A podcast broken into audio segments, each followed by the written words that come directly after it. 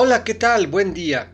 Me alegra saludarte en esta mañana del viernes 25 de junio. Hoy escucharemos nuevamente un texto del Evangelio de Mateo, capítulo 8, versículos 1 a 4. Del Evangelio según San Mateo. En aquel tiempo, cuando Jesús bajó de la montaña, lo iba siguiendo una gran multitud. De pronto, se le acercó un leproso, se postró ante él y le dijo, Señor, si quieres puedes curarme.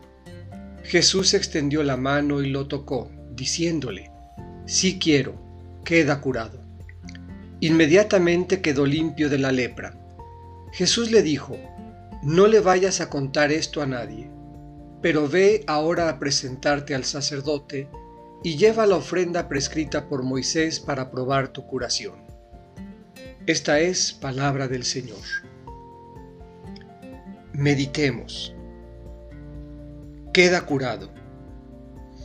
Cuando la fe es verdadera y transparente, no hace falta nada más que acercarse al Señor con humildad.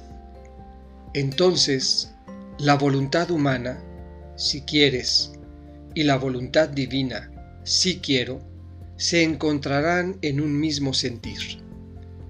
Si nosotros descubrimos en Él la posibilidad de ser plenamente libres, Él mirará los deseos de nuestro corazón y extendiendo su mano nos dirá, queda curado.